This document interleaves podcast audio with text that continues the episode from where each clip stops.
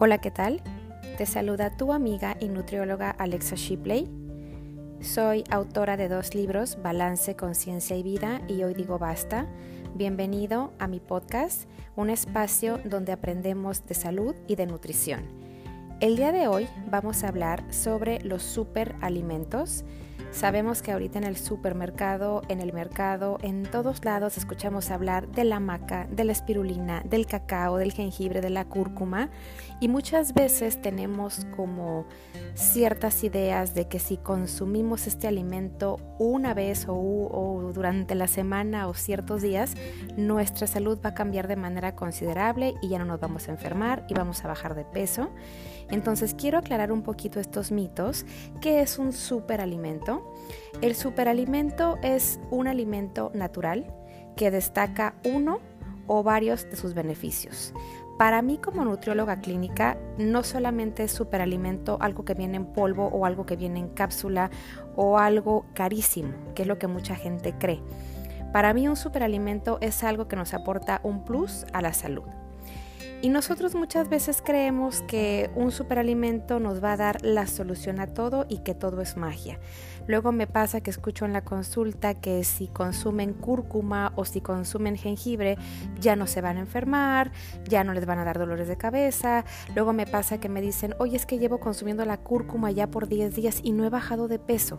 O llevo consumiendo el té de jengibre por 3 días seguidos y no noto nada en mi barriga. No me he desinflamado. Ojo, todo suma, nada es magia y todos los alimentos tienen un impacto saludable en la salud siempre y cuando lleves un estilo de vida adecuado. De nada sirve que estés consumiendo cacao, de nada sirve que estés tomando eh, jengibre, cúrcuma, maca, si sigas comiendo grasas, azúcares, harinas y llevas una vida sedentaria. Ojo, no por comer una ensalada quiere decir que vas a bajar 3 kilos en una semana o no por comer eh, una hamburguesa quiere decir que vas a subir 5 kilos en un día. Recuerda que todo suma, pero la clave aquí está en el balance. O luego también que me dicen, oye, es que yo estoy desayunando mis claras de huevo, estoy comiendo la pechuga de pollo, pero no he bajado de peso. Aquí yo creo que es importante saber diferenciar que cada persona es diferente, hay una bioindividualidad, lo que a una persona le puede caer bien, a otra persona le puede caer mal. A veces cuando empezamos a consumir cierto tipo de superalimentos como maca, jengibre, espirulina, si tú la consumes en ayunas y te tomas hasta tres cucharadas soperas, puede que tu cuerpo tenga un impacto negativo hacia este alimento y presente reacciones adversas como dolor de cabeza, dolor de estómago, incluso distensión abdominal, pero esto no quiere decir que el alimento sea malo. Por ejemplo, a mí en lo personal el cacao me puede caer pesado porque me puede bajar la presión. Yo tengo pacientes que con la maca y con la espirulina les puede dar dolores de cabeza, pero esto no quiere decir que los alimentos sean malos, simplemente que no todos los superalimentos son para todos. Aquí yo quiero hablar un poquito también de ciertos alimentos que están muy de moda. Yo creo que el alimento estrella ahorita, el superalimento, es la chía y la espirulina. Pero a ver, ¿por qué no hablamos también de otros alimentos como semillas de linaza? ¿Por qué no hablamos de las almendras? ¿Por qué no hablamos de las nueces? También estos son superalimentos. La chía, la semilla, es un alimento muy rico en omega 3, pero también las semillas de linaza son excelente fuente de fibra, de calcio, de potasio, de magnesio.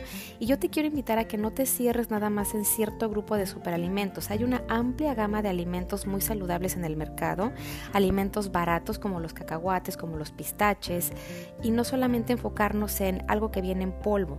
Por ejemplo, luego me dicen, oye, es que cuánto debo de consumir, los necesito.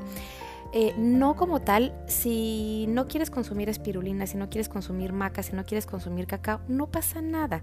Simplemente son alimentos que pueden aportar un plus a tu salud, pero si no los consumes no quiere decir que te vas a enfermar más, no quiere decir que te vas a enfermar menos. Aquí mi recomendación es de que si vas a empezar a consumir cierto tipo de superalimentos como la maca, como la espirulina, como la clorela, como la hierba de trigo, lo empieces a consumir en dosis muy, pequeñas. Lo normal es empezar con media cucharada café e irle aumentando gradualmente a una cucharada sopera para que vayas viendo cómo tu cuerpo lo va tolerando. Ahora, posiblemente eh, una persona sedentaria puede consumir espirulina y con una cucharada cafetera tiene suficiente para su día, para sus requerimientos energéticos. Posiblemente una persona que hace mucho ejercicio y está consumiendo espirulina tal vez requiere de dos o tres cucharadas soperas. Por eso es muy importante que el nutriólogo, que tu médico, que tu especialista en salud haga tu historia clínica y te diga cuánto es lo que tú requieres.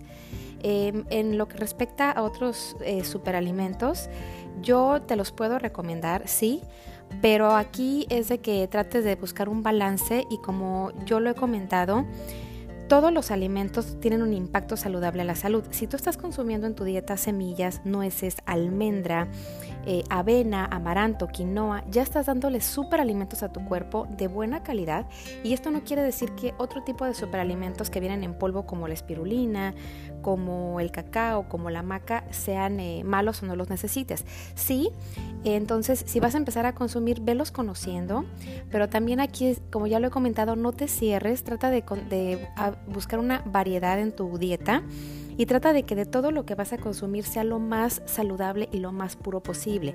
Y aquí quiero hacer un paréntesis porque muchas veces en el mercado encontramos el cereal de caja que viene con maca, encontramos la avena que viene con espirulina, encontramos la tortilla que viene con jengibre o el té de cúrcuma, pero cuando vemos los ingredientes nos damos cuenta que el producto, ya sea el cereal o el pan que dice que tiene superalimento, está cargado de azúcar, está cargado de jarabe de alta fructosa y luego andamos de presumidos diciendo, estoy consumiendo superalimentos porque estoy comiendo la maca, estoy tomando el cacao, pero realmente no nos damos cuenta de todo lo demás que está oculto en ese producto y estamos llenando nuestro cuerpo de azúcares y de alimentos procesados porque nos vamos con la finta de que el producto es natural.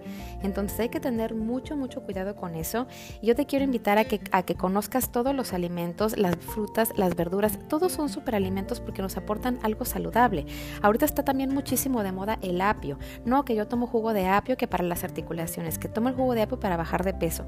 Pero también hay otros alimentos como el nopal, el cilantro, el perejil. Yo creo que hay más estudios todavía en el nopal que en el apio. Y no quiere decir que el apio sea malo, no. Pero es importante saber que hay muchos alimentos que todos nos pueden aportar algo saludable. El nopal es muy bueno para pacientes que tienen diabetes porque ayuda a mantener la glucosa en sangre y es un alimento que tiene muchas propiedades y es hipoglucemiante. Pero también luego me pasa que tengo pacientes que quieren bajar sus niveles de glucosa en sangre en ayunas y me dicen, oye, llevo tomando nopal, jugo de nopal por 3, 4 días y no me baja la glucosa en sangre y ya, ya van tres veces que voy al laboratorio y no me baja. Entonces, no es magia. Entonces, hay que entender que todo es un proceso, todo es poco a poco.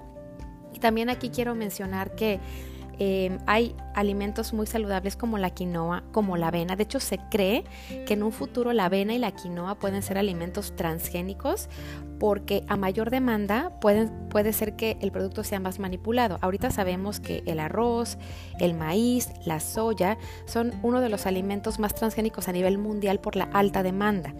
Y se cree que en un futuro puede ser la avena y la quinoa porque cada vez la gente lo está consumiendo y qué bueno, la verdad. Pero es a, es a lo que voy. Hay que variar nuestra dieta. No hay que enfocarnos nada más en ciertos alimentos, que nada más quieres comer avena, que nada más estás tomando la espirulina, que nada más vas a tomar la cúrcuma, que nada más vas a tomar la maca. Sí, pero hay que tener, hay que buscar un balance con todo lo que consumimos. Y como yo lo, he comentado, hay que tratar de consumirlo lo más natural posible porque podemos consumir alimentos, pero si todos son procesados, de nada nos sirve. Ningún alimento por sí solo nos va a prevenir enfermedades, no porque estés tomando apio, no porque estés consumiendo nopal, quiere decir que ya no vas a tener este, enfermedades. Todo suma, todo es un balance. Eh, si vas a consumir superalimentos, consúmelos, pero también súmale un estilo de vida saludable, haz ejercicio, toma agua, hidrátate y no porque estés este, consumiendo nada más estos superalimentos quiere decir que ya no te vas a enfermar. Recuerda que trata de consumir lo que vas a consumir, pero trata de prepararlo tú en casa. Disfruta tus alimentos y si vas a empezar a consumir estos superalimentos que sean de manera gradual. Lo normal es de que si van a ser en polvo sea una cucharada sopera y de ahí eh, vayas viendo cómo lo vas tolerando.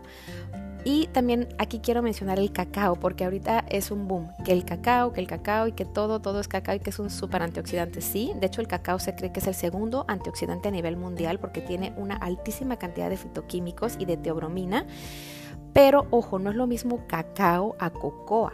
La cocoa es el cacao procesado. Entonces, si vas a consumir cacao, ten mucho cuidado que sea eh, cacao y no cocoa, porque el cacao es 100% natural y el cacao ya el, cacao es natural y la coco es algo procesado. Entonces hay que tener mucho, mucho cuidado con eso. Recuerda que todo suma y la mejor dieta es la no dieta. Mi recomendación aquí es que vayas con tu nutriólogo, te mide, te pesa, te saque tu índice de masa corporal, te diga cuáles son tus requerimientos energéticos, tu distribución de macronutrientes, proteínas, grasas e hidratos de carbono y que de ahí vaya buscando un balance entre qué alimentos darte en tu plan de alimentación siempre y cuando sean alimentos reales.